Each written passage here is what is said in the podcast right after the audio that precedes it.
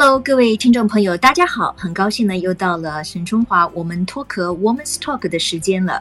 这一波疫情爆发以来呢，嗯，大家当然心里面都非常的紧绷。那我们也观察到了啊，其实医护人员真的是备极辛劳的。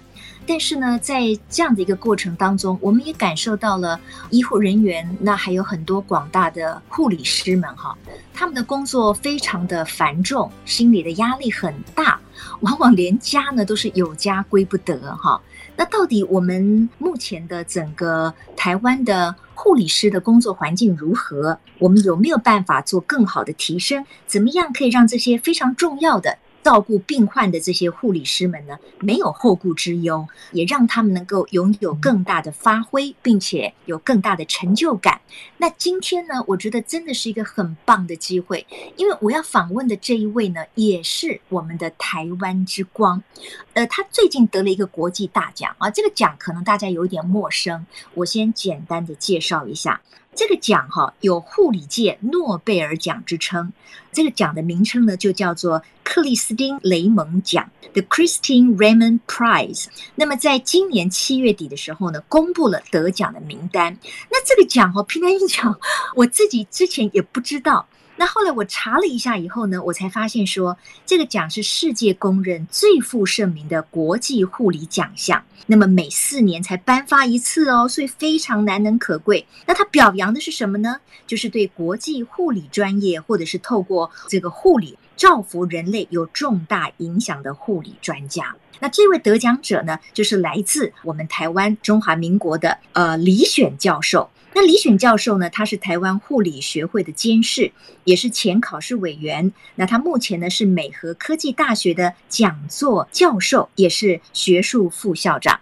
呃，很荣幸啊，今天呢我们在线上要访问李选教授。李教授您好，沈主播还有各位听众朋友，大家好。好，首先我要非常恭喜你啊，因为这个奖真的是非常国际性啊，很棒的，很有高度的一个护理界的大奖，恭喜您！谢谢，谢谢，我自己也感觉非常荣幸，因为从事护理工作有四十八年，能够呢在这个时间给了我们这样的一个奖项，那我是感觉非常的荣幸。真的哦，因为哈，您看看刚才那个李教授就说他从事护理的相关工作已经四十八年，那就是将近半世纪了。你看看，这等于是一辈子都投入啊护理相关的这个事业。那这也是首位获奖的华人哈，所以我才会说这是我们台湾的护理界之光。那首先，教授要不要请您简单的说明一下，那您这次为什么会得到这个大奖呢？就是说，可能在制定护理的相关政策或者是学术的研究报告上，您主要专注在哪些方面？那我自己本身是学精神科护士的哈，我是学精神科护理。那我一直都认为每一个人都有非常大的潜能，假设这个潜能能够充分发挥的话，对于专业也好、工作也好、功能也好，都能够相当好的发挥。那我这次得奖的重点就是，我认为护理专业工作者。如果给予他充分的赋能的话，他将能够在他的工作中发挥最大的一个绩效成效。这样子，所以这一次我是提供了，就说在这四十八年的过程中，那我如何将护理的这个临床工作者、教育工作者能够加以充分的赋能？我更提出来说，希望未来我们的这个护理工作同仁们能够呢，不是只有做一个叫做 caregiver。那就是健康照护的提供者，我们更希望有一天他能够变成 healthcare designer，也就是健康照护的设计师。哇，太棒了！其实啊，我在这个因为要访问这个李教授嘛，所以我自己当然要做一点功课。我才发现说，其实我们的李选教授呢，过去呃三四十年来，他著作了非常多，发表了很多的他的个人的这个创作。那其中当然绝大部分都是跟护理相关有关的。那我也知道李选副校长呢，他最主要的是在心理护理的这个专长上面，所以也发表过像精神科的护理学呀、心理治疗跟咨商等等的。那这个。部分等一下我来请教老师哈，我们先拉回来。我刚才在节目一开始说的，因为你看哦，教授，因为因应这一波的疫情哈，所以你看我们每天几乎很多人都谢谢我们的护理界啊，我们的护理人员，因为他们真的太辛苦了，而且他们工作的风险增加。甚至呢，为了不把自己可能染病的这种几率带回家里，有家归不得。那当然，这个过程当中，我认为他们承受了非常高的心理的压力。但是呢，我也看到好像有一段时间有一波这个离职的现象，就是因为可能家人觉得说，你为什么要去做这么高风险的哈？那这个是不是说明了我们的工作环境各方面还有足以提升的地方呢？我们要如何来看现在台湾护理师们他们的工作环境跟条件？是非常谢谢这个沈主播对于我们护理专业工作者如此的关注。那我们在这一波疫情中，我们常常会形容我们的护理师哈，那这一段过程叫做汗如雨下。然后呢，叫花容失色哈，那啊 那然后手如枯木，那然后心如刀割哈。那我想从这几个形容词哈，那我们可以看得到，因为他在职业的环境中，然后呢，你看他要这个包裹的这么严密哈，那所以呢，衣服湿了又干，干了又湿哈。那因为戴了这个 N 九五的口罩，我们可以看得到他有相当深的压痕哈。那因为手不断的在这个洗手，因为他每接触一个病人洗手，还要戴手套，那然后呢脱下来以后还要再洗手，那所以呢我们可以看到他的手真的是如枯木般哈。那更难过的是说心如刀割哈，当他看到那么多的病人哈突然染疫，然后家人的分离，然后呢这个病人在这个负压隔离病房中哈，那因此恐惧害怕，然后呢那个心情是非常不好。好的，那因此他就有可能口出怨言、口出抱怨，那因此呢，也有一些暴力事件的发生哈。那这些护理同仁们哈，他也不敢回家哈。那然后呢，他就几乎都住在这个医院里头，甚至家人过世哈，都只能用视频来跟家人道别哈。所以跟这个护理同仁们那个谈起他们的这个心路历程的时候，听了都会掉泪。好，那所以呢，在这里我们会看得到我们护理同仁们他的职业环境。那一个职业环境，我们会看到在疫情过程中他的物理环境，比方说他要穿的重重的防护装备，哈，那甚至呢，因为要节省防护装备，你大家可以看得到他这个防护装备穿脱非常不容易。那不容易呢，他为了要节省这一套的装备，他甚至就会憋尿，那甚至。那也会穿戴这个尿裤哈，diaper 啊，那所以这个是我们会看到他的工作的环境，所以吃饭他们就会早晨吃的饱饱的，那然后中餐这一顿就 skip 掉了，就不吃了。那因为怕喝水，所以他们怕上厕所嘛，那所以呢，他们也不敢喝水哈。所以这个的物理环境，再加上他的工作的条件，那因为人力配置的不是那么足够，因为呢，只要他的的工作环境中有人染疫，马上就会有一批人就会被隔离，所以他的人力配置是不够的。再加上他要调动，他调动也很可能要去接机呀，要机场检疫呀，或者是那个急性筛检站呐，甚至呢有些时候还要去做这个疫苗注射啊，所以他的工作条件是相当的不理想。哎，所以呢，这一段过程中的确有相当多的护理同仁们哈，因为我们在咨商的过程中就想不如归去回家了。那我们一直也是在鼓励他们说，这个是一个历史的战役。那这个历史的战役，我们的坚持能够让我们台湾没有那么严重的破口。那然后呢，这个是一个工程，这个是我们专业中的一个呃非常重要的人物，所以我们呢。就用这种精神的力量支撑着我们这些护理同仁们，能够在他的工作岗位上继续努力。啊，所以哎，这是这一段过程中我们所看到我们的护理同仁们的工作环境。哦，我觉得听到了这个李教授这样的描述啊，真的是滴滴血泪。我们听起来真的都非常的不舍，非常的不忍哈。那也说明了护理人员，尤其是在对抗 COVID-19 的过程当中，有多么的背脊艰辛哈，不管是身体上的还是心理上的。那教授，所以我们是不是可以给予这些非常辛苦的护理人员更好的一个工作环境。就您这么多年来的观察，不管是在薪资，在您所谓的物理环境上面，您可以提出几个比较具体的，可以帮助我们在护理界可以留下更多的人才，然后同时当然也可以让这个病患们得到更好的这个照护，这个就变成要进入一个所谓的良性循环嘛？那您的回答会是什么呢？是。针对这个护理同仁们哈，我们现在目前全台湾职业的人口，护理同仁有十八万。那当然，我们的教育背景会有一些的分歧哈，有一些专科，有一些大学哈，然后能力也就不太一致哈，所以呢，它发挥出来的功能也会有一些的参差不齐。但是我们护理人员的这个功能哈，如果从护理人员法上来看的话，我们的功能包含了。除了医疗辅助行为的执行以外，我们还包含了问题的评估，还有呢护理的处置，还有就是教学和咨询。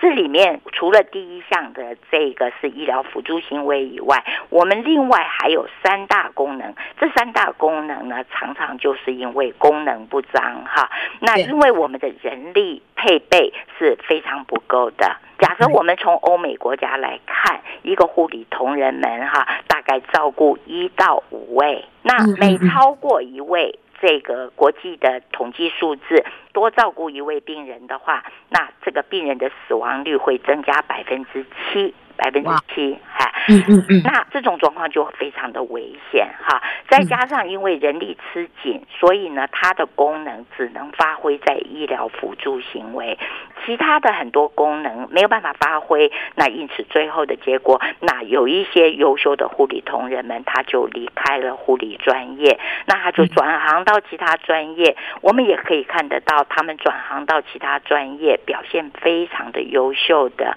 所以我们也很痛。痛心，我们的护理同仁们不能留在我们自己的职场，所以从这里我们就可以看得到，说我们护理同仁们的功能，我们是不是要重新检视，要让他所学能够有所用？哈，那假设所学没有所用，站在心理的角度来讲，他没有办法得到心理上的成就感。那再加上我们的薪资，再加上我们的福利，那虽然努力的在做调整，但是如果按他的工作负荷量来算的话，那是很难达到平衡的。是是是，是，所以这个是从护理的角度，我们会觉得，那也许我们就要从人力配置，可能要重新做检讨。好，那还好，现在是有 AI 又有五 G，那所以呢，很多的工作，例如说繁琐性的、重复性的这些工作，我们要尽可能来协助，把它全部变成这个数位化或者是智慧化。那这样的话呢，可以减低它的一些工作的负荷量。嗯，那这个是从假设我们从护理本身，我们来做一些的内部调整、体质的转化。那另外一个，我们就会非常希望我们的这个医疗机构的负责人，哈，因为我们医疗机构的负责人多半都是医师。那医师跟护理，其实他们在职业功能上有两个很大的不同。医师重点是在于 cure。那就是治愈治疗，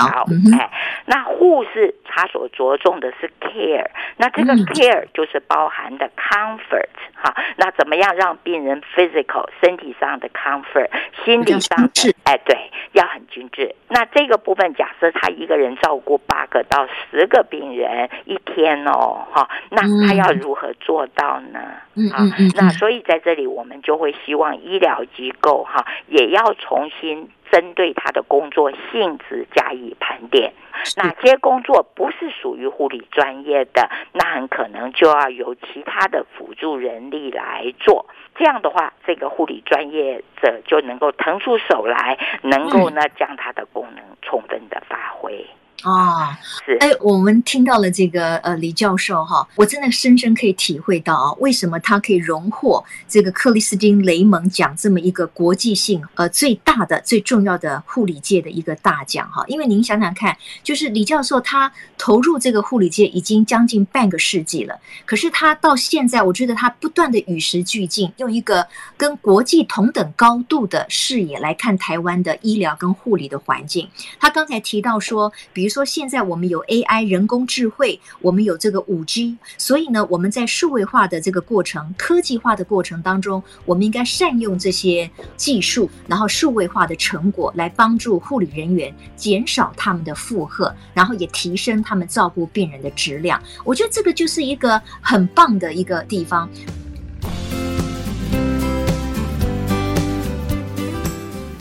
那刚才教授您提到说，以国外的人力配备来讲，通常一位护理师他可能可以照顾一到五位，哈，顶多就是五位，每超过一个病人的死亡风险会增加。那台湾的护理师通常是一个人要照顾几个人呢？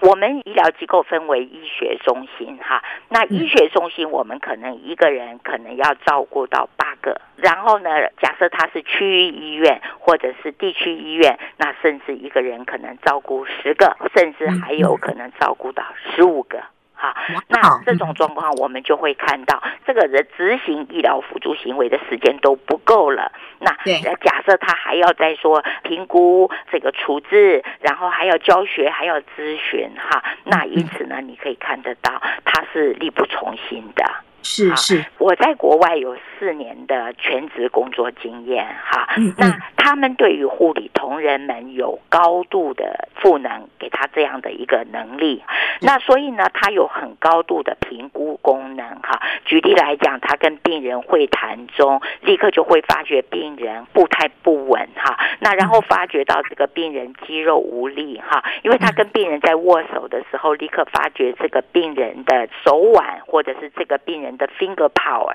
手指的力量是不够的，那因此这个病人呢，如果说这样的状况，他站是站不稳的，如果站不稳的结果，他就有意外，有意外就会跌倒，所以呢，他就要开始评估这个病人是不是需要有激励的训练，激励哈。那假设他给他激励训练以后，这个病人就能站，就能够拿 walker 哈，那然后呢，他就拿拐杖拿着稳，辅助器啊哎。他就不会发生这些意外，那就可以预防。那可是我们常常都是病人摔倒了。然后我们呢来处理他的骨折，病人长期卧床，然后呢就要所有的生活照顾全部都要由家人或者是护理同仁来执行。所以我们看看，假设我们前段赋予他非常好的评估功能机会，给他这样子没有那么多的病人，但是他可以评估出哪些的是高风险，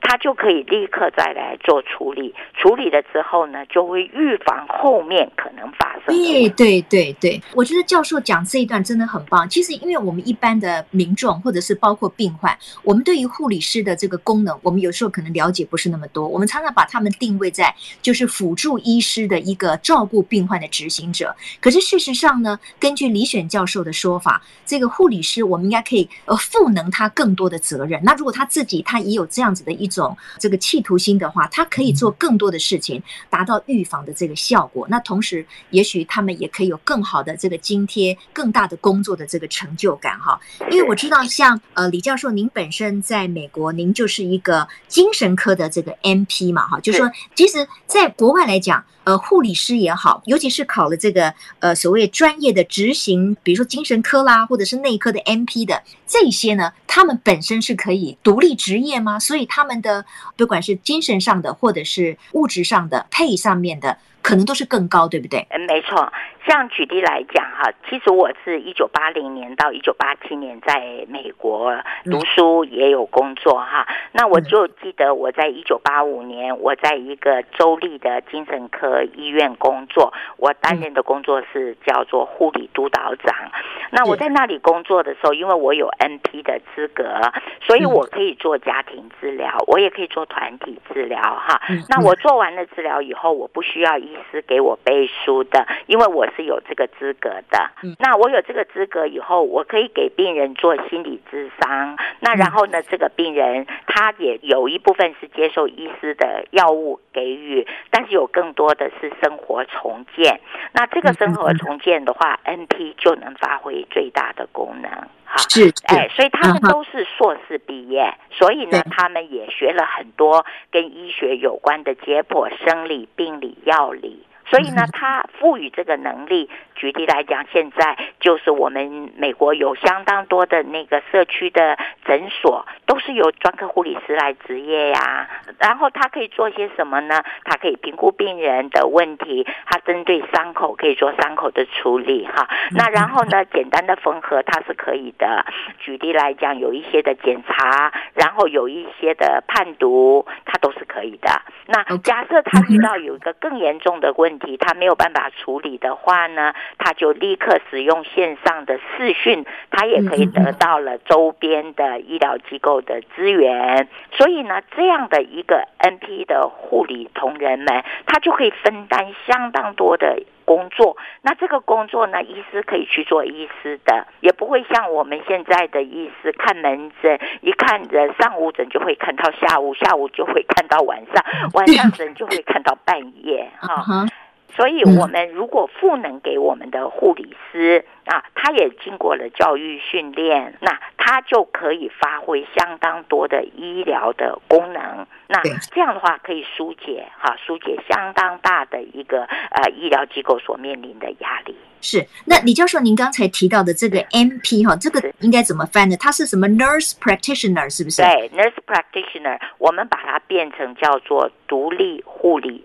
执业师。职业，那台湾有这个吗？啊、呃，台湾有，不过我们很可惜的是，我们现在的 NP 哈都放在医疗机构，在国外，它的 NP 哈有一部分放在医院。但是绝大部分在社区，因为它是独立职业的。但是我们蛮可惜的，就是我们的这个台湾的 NP 哈，那多半就会跟医生做搭配，所以他就协助医生来做，比方说开这个开那个，但是他没有办法独立职业，那这个就很可惜。对，确实，哎，这样子看起来，我觉得台湾未来整个护理界哈的发展，或者是我们在政策的拟定上。还有很多的这个空间哈，是。那时间非常宝贵，但是我觉得今天李选教授讲的太好了。我最后还要请教您一个，就是刚才我提到您的特别的专业，就是精神科的护理哈。对。哎，我相信大家都深深的感受到啊，这个现代变化的非常的快，那每一个现代人其实感受到了很大的